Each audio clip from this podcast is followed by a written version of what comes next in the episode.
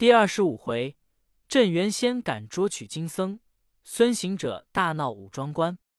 却说他兄弟三众到了殿上，对师父道：“饭将熟了，叫我们怎的？”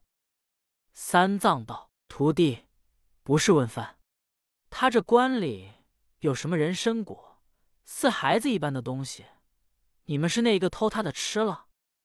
八戒道：“我老实，不晓得，不曾见。”清风道：“笑的就是他，笑的就是他。”行者喝道：“我老孙生的是这个笑容，莫成为你不见了什么果子，就不容我笑。”三藏道：“徒弟息怒，我们是出家人，休打诳语。莫吃昧心时，果然吃了他的，赔他个礼罢，何苦这般抵赖？”行者见师傅说的有理，他就实说道：“师傅不干我事，是八戒。”隔壁听见那两个道童吃什么人参果，他想一个尝新，这老孙去打了三个，我兄弟个人吃了一个，如今吃也吃了，但要怎么？明月道：“偷了我四个，这和尚还说不是贼里。”八戒道：“阿弥陀佛，既是偷了四个，怎么只拿出三个来分？预先就打起一个偏手。”那呆子倒转胡嚷，二仙童问的是实，越加毁骂，就恨得个大圣钢牙咬响，火眼睁圆，把条金箍棒攥了又攥，忍了又忍道：“这童子这样可恶，只说当面打人也罢，受他些气儿，等我送他一个绝后计，教他大家都吃不成。”好行者把脑后的毫毛拔了一根，吹口仙气，叫。变，变做个假行者，跟定唐僧，陪着悟能、悟净，忍受着道童嚷骂。他的真身出一个神，纵云头跳江起去，进到人参园里，撤金箍棒往树上乒乓一下，又使个推山移岭的神力，把树一推推倒。可怜叶落压开根出土，道人断绝草还丹。那大圣推倒树，却在枝上寻果子。那里得有半个。原来这宝贝玉尖儿落，他的棒刃头却是金果之物，矿铁又是五金之类，所以敲着就震下来，记下来又遇土而入，因此上边再没一个果子。他道：“好，好，好，大家散伙。”他收了铁棒，竟往前来，把毫毛一抖，收上身来。那些人肉眼凡胎。看不明白，却说那仙童骂够多时，清风道：“明月，这些和尚也受得气力，我们就像骂鸡一般，骂了这半会，通没个招声，想必他不曾偷吃。倘或树高叶密，数的不明，不要狂骂了他。我和你再去查查。”明月道：“也说的是。”他两个果又到园中，只见那树道压开。果无叶落，唬得清风脚软跌跟头，明月腰酥打还够。那两个魂飞魄散，有诗为证：诗曰：“三藏西陵万寿山，悟空断送草还丹。压开叶落仙根露，明月清风心胆寒。”他两个倒在尘埃，语言颠倒，只叫怎的好，怎的好，害了我武装观里的丹头。断绝我仙家的苗裔，师傅来家，我两个怎地回话？明月道：“师兄莫嚷，我们且整了衣冠，莫要惊张了这几个和尚。这个没有别人，定是那个毛脸雷公嘴的那厮，他来出神弄法，坏了我们的宝贝。若是与他分说，奈斯毕竟抵赖，定要与他相争，争起来就要交手相打。你想我们两个？”怎么敌得过他四个？且不如去哄他一哄，只说果子不少，我们错数了，转与他赔个不是。他们的饭已熟了，等他吃饭时再贴他些儿小菜。他一家拿着一个碗，你却站在门左，我却站在门右，扑的把门关倒，把锁锁住，将这几层门都锁了，不要放他，待师傅来家，凭他怎地处置。他又是师傅的故人，饶了他也是师傅的人情；不饶他，我们也拿住个贼在，庶几可以免我等之罪。”清风闻言道：“有理，有理。”他两个强打精神，免生欢喜，从后园中进来殿上，对唐僧空背躬身道：“师傅，世间言语粗俗，多有冲撞，莫怪，莫怪。”三藏问道：“怎么说？”清风道：“果子不少，只因树高叶密，不曾看得明白。才然又去查查，还是原树。”那八戒就趁脚敲道。你这个童儿，年幼不知事体，就来乱骂，百口举咒，枉赖了我们也，不当人子。行者心上明白，口里不言，心中暗想道：“是谎，是谎！果子已失了账，怎地说这般话？想必有起死回生之法。”三藏道：“既如此，盛将饭来，我们吃了去吧。”那八戒便去盛饭，沙僧安放桌椅，二童忙取小菜，却是些酱瓜、酱茄、糟萝卜、醋豆角、腌窝渠、绰芥菜，共排了七八碟儿，与师徒们吃饭。又提一壶好茶，两个茶盅伺候左右。那师徒四众却才拿起碗来，这童儿一边一个，扑的把门关上，插上一把两货铜锁。八戒笑道：“这童子差了，你这里风俗不好，却怎地关了门里吃饭？”明月道：“正是，正是，好歹吃了饭开门。”清风骂道：“我把你这个害馋老、偷嘴的秃贼！你偷吃了我的仙果，已该一个善食田园瓜果之罪，却又把我的仙树推倒，坏了我武装观里仙根，你还要说嘴里？”若能够到的西方参佛面，只除是转杯摇车再脱生。三藏闻言，丢下饭碗，把个石头放在心上。那童子将那前山门、二山门通都上了锁，却又来正殿门首，恶语恶言，贼前贼后，直骂到天色将晚，才去吃饭。饭毕，归房去了。唐僧埋怨行者道：“你这个猴头！”翻番撞祸！你偷吃了他的果子，就受他些气儿，让他骂几句便也罢了，怎么又推倒他的树？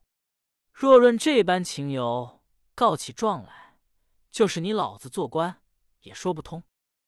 行者道：“师傅莫闹，那童儿都睡去了，只等他睡着了，我们连夜起身。”沙僧道：“哥呀，几层门都上了锁。”闭得甚紧，如何走吗？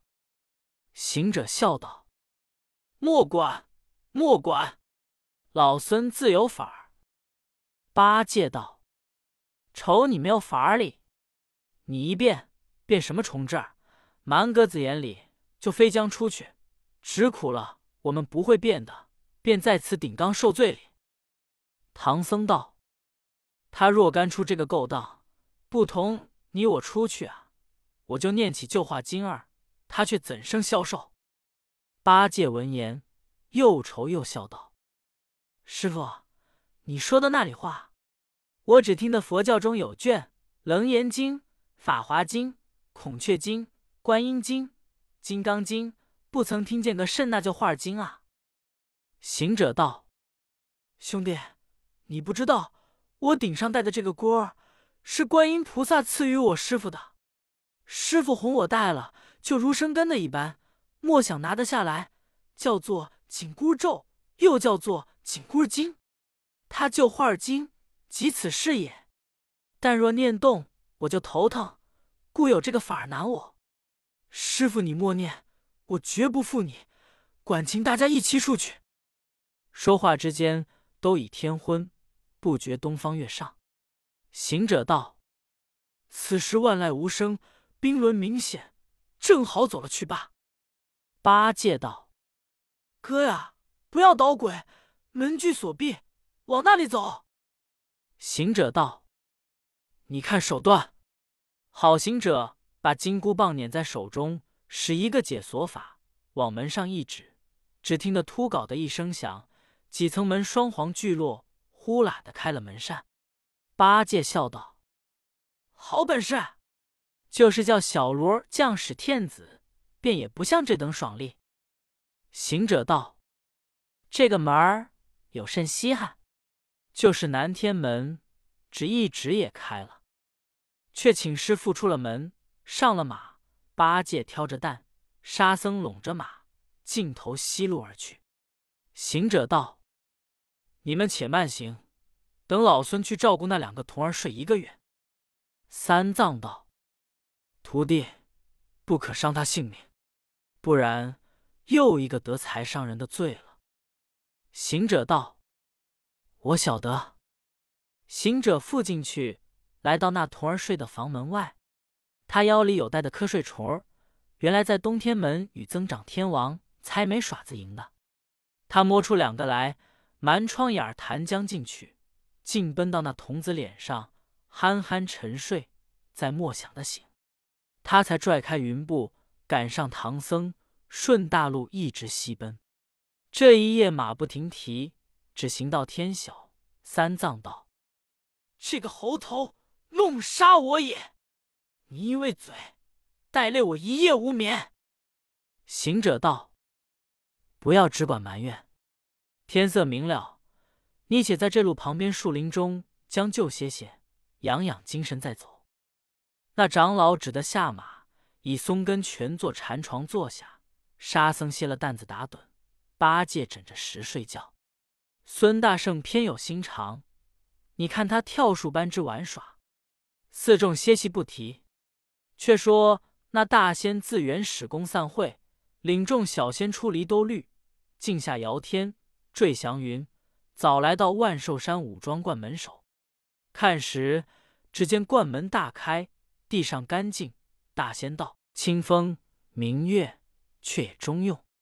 长时节，日高三丈，腰也不深。今日我们不在，他倒肯起早开门扫地。”众小仙聚月，行至殿上，香火全无，人踪俱寂。那里有明月、清风？众仙道：“他两个想是因我们不在，拐了东西走了。”大仙道：“岂有此理！修仙的人敢有这般坏心的事？想是昨晚忘却关门，就去睡了，今早还未行礼。”众仙到他房门首看处，真个关着房门，憨憨沉睡。这外边打门乱叫，那里叫得醒来。众仙撬开门板，着手扯下床来，也只是不醒。大仙笑道：“好仙童啊，成仙的人神满，再不思睡，却怎么这般困倦？莫不是有人作弄了他也？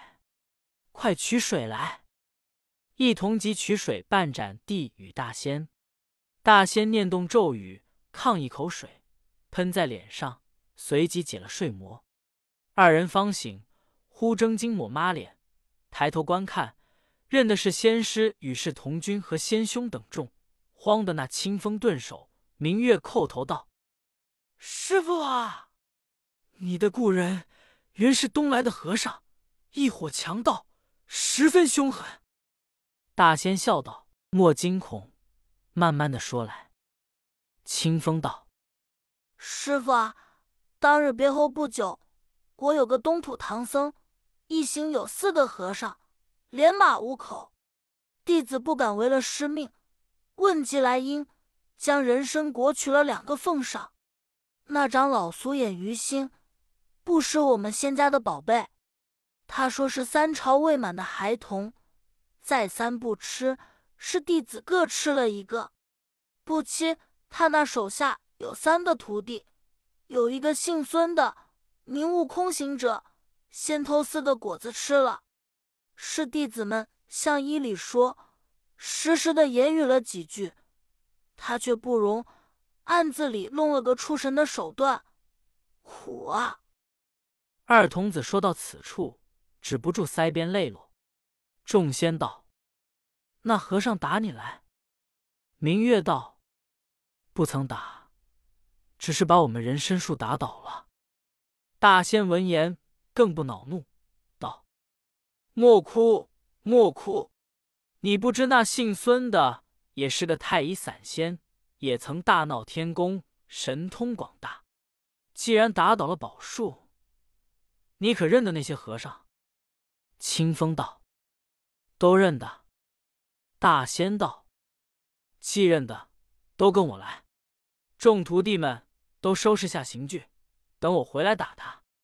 众仙领命，大仙与明月、清风纵起祥光来赶三藏，顷刻间就有千里之遥。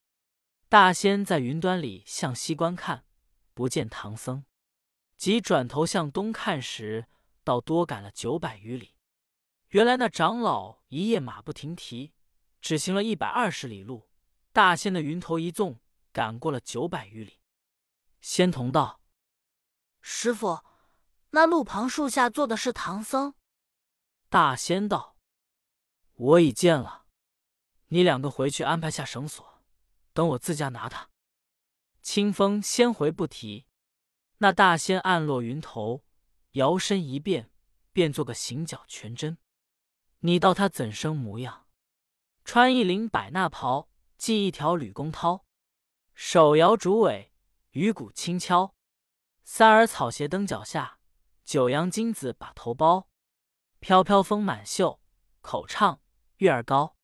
径直来到树下，对唐僧高叫道：“长老，贫道起手了。”那长老忙忙打礼道：“施斋，施斋。”大仙问：“长老是那方来的？为何在途中打坐？”三藏道。贫僧乃东土大唐差往西天取经者，路过此间，全为一邪。大仙扬亚道：“长老东来，可曾在荒山经过？”长老道：“不知仙宫是何宝山？”大仙道：“万寿山五庄观，便是贫道七指处。”行者闻言，他心中有悟的人，忙答道：“不曾，不曾。”我们是打上路来的。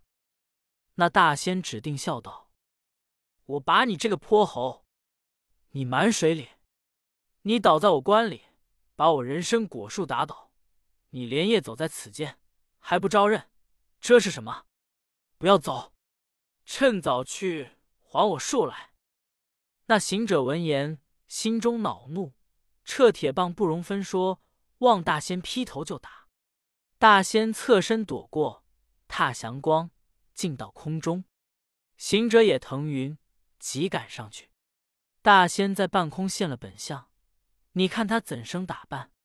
头戴紫金冠，无忧鹤氅穿；履鞋蹬足下，丝带束腰间。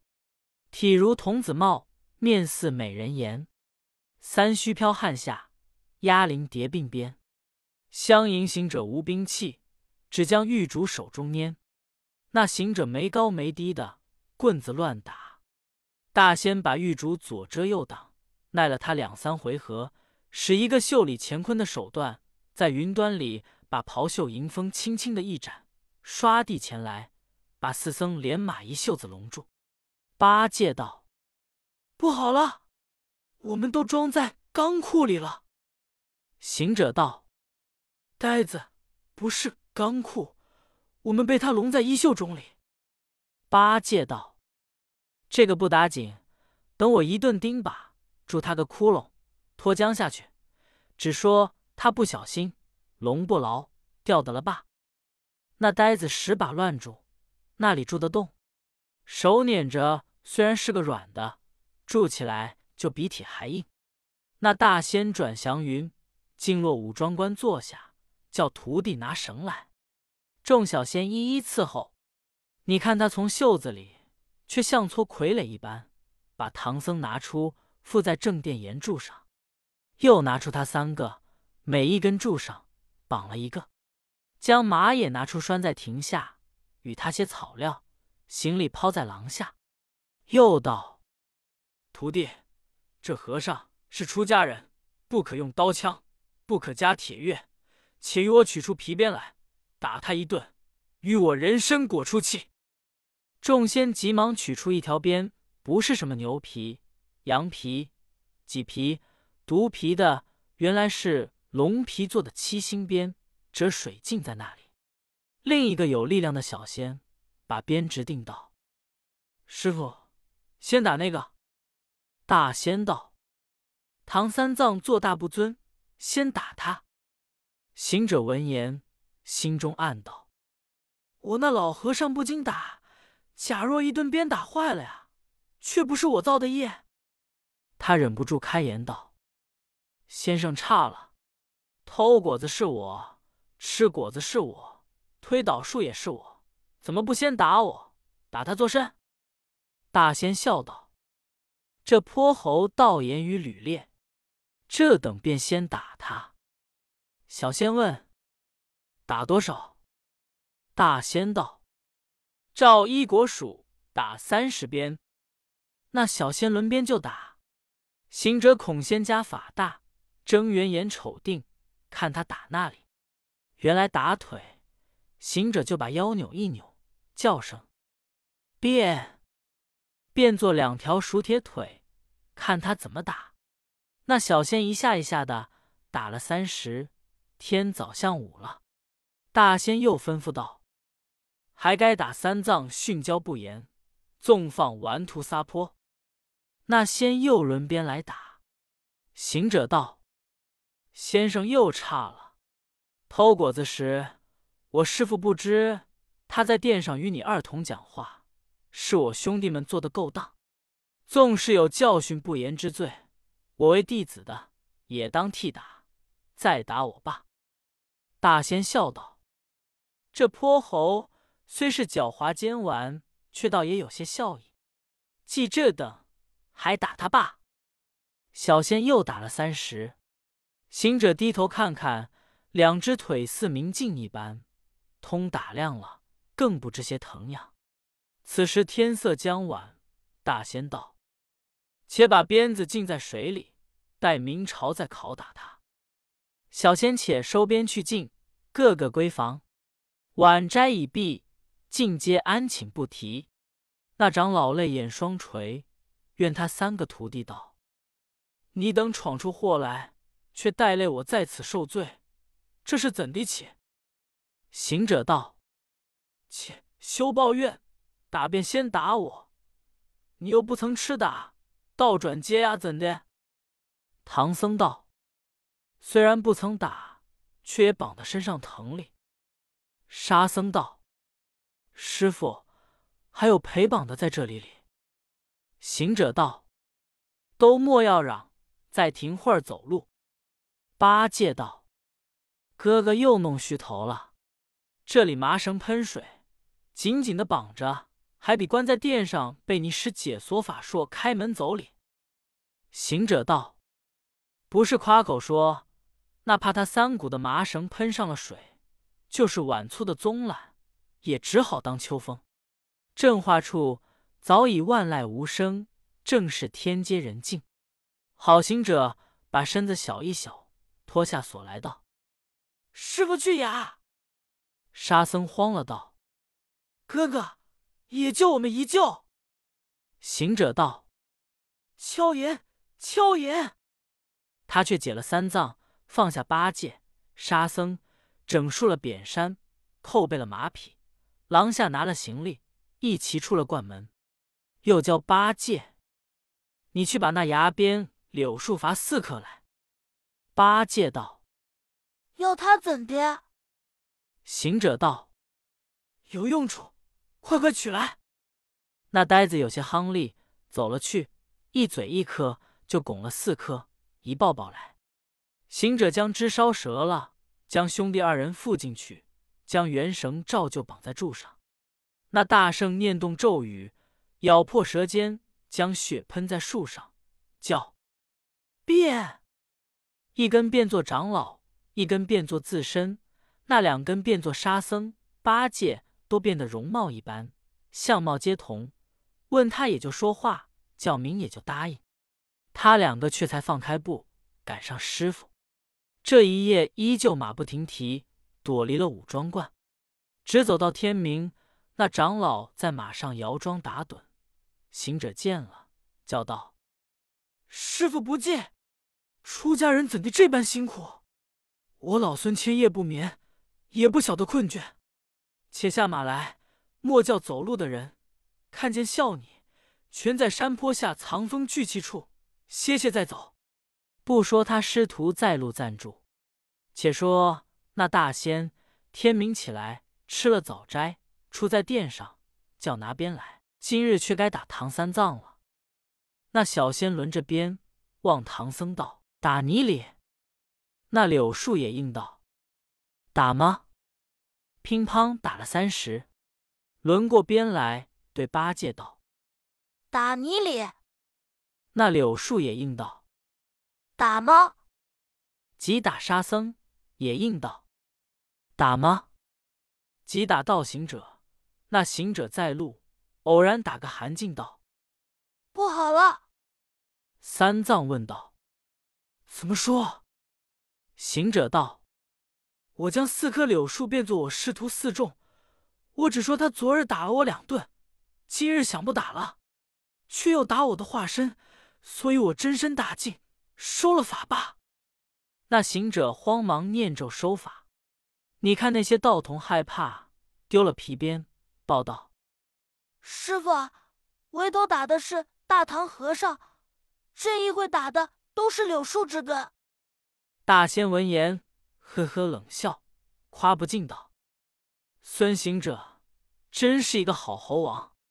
曾闻他大闹天宫，布地往天罗，拿他不住，果有此理。你走了便也罢，却怎么绑些柳树在此，冒名顶替？”绝莫饶他！赶去来！那大仙说声赶，纵起云头往西一望，只见那和尚挑包策马，正然走路。大仙低下云头，叫声：“孙行者，往那里走？还我人参树来！”八戒听见道：“罢了，对头又来了。”行者道：“师傅，且把扇字包起。”让我们使些凶恶，一发结果了他，脱身去吧。唐僧闻言，战战兢兢，未曾答应。沙僧撤宝杖，八戒举钉耙，大圣使铁棒，一齐上前，把大仙围住在空中，乱打乱住。这场恶斗有诗为证：诗曰：“悟空不识镇元仙，与世同君妙更玄。三件神兵施猛烈。”一根竹尾自飘然，左遮右挡随来往，后架前迎刃转旋。夜去朝来难脱体，烟流何日到西天？他兄弟三众各举神兵，一齐攻打。那大仙只把银肘掩架，那里有半个时辰，他将袍袖一展，依然将四僧一马并行李一袖龙去，返云头，又到关里。众仙接着。仙师坐于殿上，却又在袖里一个个搬出，将唐僧绑在阶下矮槐树上，八戒、沙僧各绑在两边树上，将行者捆倒。行者道：“想是吊问里。”不一时，捆绑停当，交把长头布取十匹来。行者笑道：“八戒，这先生好意思，拿出布来与我们做中袖里。”俭省心儿，做个一口钟罢了。那小仙将夹击布搬将出来。大仙道：“把唐三藏、猪八戒、沙和尚都使不裹了。”众仙一齐上前裹了。行者笑道：“好，好，好，家活就大练了。”须臾，缠裹已毕，又教拿出漆来。众仙急忙取了些自收自晒的生熟漆，把他三个不裹的漆了，浑身俱裹漆，上留着头脸在外。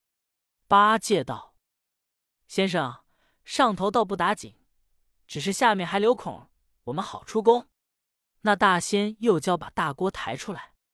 行者笑道：“八戒造化，抬出锅来，想是煮饭我们吃哩。”八戒道：“也罢了，让我们吃些饭，做个饱死的鬼也好看。”众仙果抬出一口大锅支在阶下，大仙叫架起干柴，发起烈火，浇，把清油熬上一锅，烧得滚了，将孙行者下油锅扎他一扎，与我人申数报仇。行者闻言暗喜道：“正可老孙之意。这一向不曾洗澡，有些儿皮肤瘙痒，好歹荡荡，足感盛情。”顷刻间，那油锅将滚，大圣却又留心，恐他仙法难参，油锅里难做手脚，即回头四顾，只见那台下东边是一座日归台，西边是一个石狮子。行者将身一纵，滚到西边，咬破舌尖，把石狮子喷了一口，叫声变，变作他本身模样，也这般捆作一团。他却出了元神，骑在云端里，低头看着道士。只见那小仙报道：“师傅，油锅滚透了。”大仙叫：“把孙行者抬下去。”四个仙童抬不动，八个来也抬不动，又加四个也抬不动。众仙道：“这猴子炼土难移，小自小，倒也结实。”却叫二十个小仙扛将起来。往锅里一灌，砰的响了一声，溅起些滚油点子，把那小道士们脸上烫了几个辽江大泡。只听得烧火的小童喊道：“锅漏了，锅漏了！”说不了，油漏的庆尽，锅底打破，原来是一个石狮子放在里面。大仙大怒道：“这个泼猴，卓然无礼，教他当面做了手脚。”你走了便罢，怎么又倒了我的灶？这泼猴网子也拿他不住，就拿住他，也似团沙弄拱，捉影捕风。罢罢罢，饶他去罢。且将唐三藏解下，另换新锅，把他扎一扎，与人参树报报仇吧。那小仙真的动手拆解不期。行者在半空里听得明白，他想着。师傅不济，他若到了油锅里，一滚就死，二滚就焦，到三五滚，他就弄做个稀烂的和尚了。我还去救他一救。郝大圣暗落云头，上前插手道：“莫要拆坏了不期，我来下油锅了。”那大仙惊骂道：“你这狐猴，怎么弄手段倒了我的灶？”行者笑道。你遇着我就该倒灶，干我甚事？我猜自也要领你些油汤油水之爱，但只是大小便急了，若在锅里开封，恐怕污了你的熟油，不好调菜吃。如今大小便通干净了，才好下锅。不要扎我师傅，还来扎我！那大仙闻言，呵呵冷笑，走出店来，一把扯住。毕竟不知有何话说，端的怎么脱身？且听下回分解。